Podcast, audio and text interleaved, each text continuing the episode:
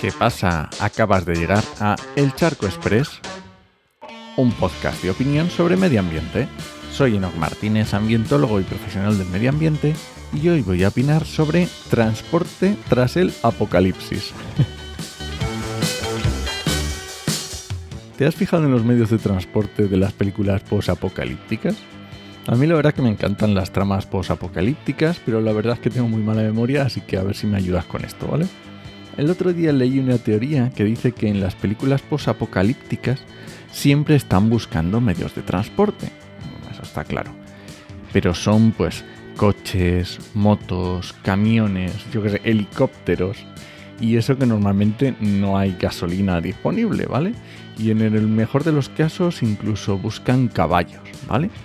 Pero hay un medio de transporte súper obvio que no necesita combustible que hay a patadas, que es fácil de reparar, que hasta un niño puede utilizar, en el que puedes transportar cosas fácilmente, pero que sin embargo nadie lo utiliza en esas pelis. Ya te has dado cuenta de cuál es, ¿no? Exactamente, la bicicleta. Bueno, si has visto el título del programa, pues no tiene gracia. ¿Y cómo puede ser? ¿Cómo puede ser que algo tan obvio no aparezca en las pelis?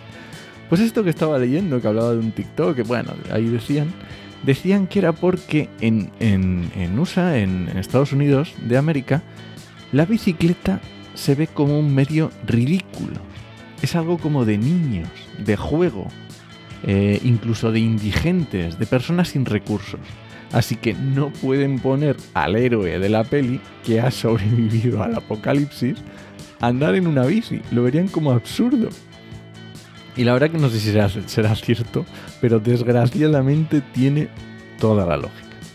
Así que ya es hora de cambiar esa percepción errónea y, si sobrevives a un apocalipsis, acuérdate de lo de la bici, no seas tan pardillo como los americanos. Y nada, este ha sido el Charco Express de hoy. Lo encuentras en Podcastidae o en elcharco.es. Y si alguien te pregunta, no lo dudes. Te lo dijo en 8mm. ¡Nos escuchamos!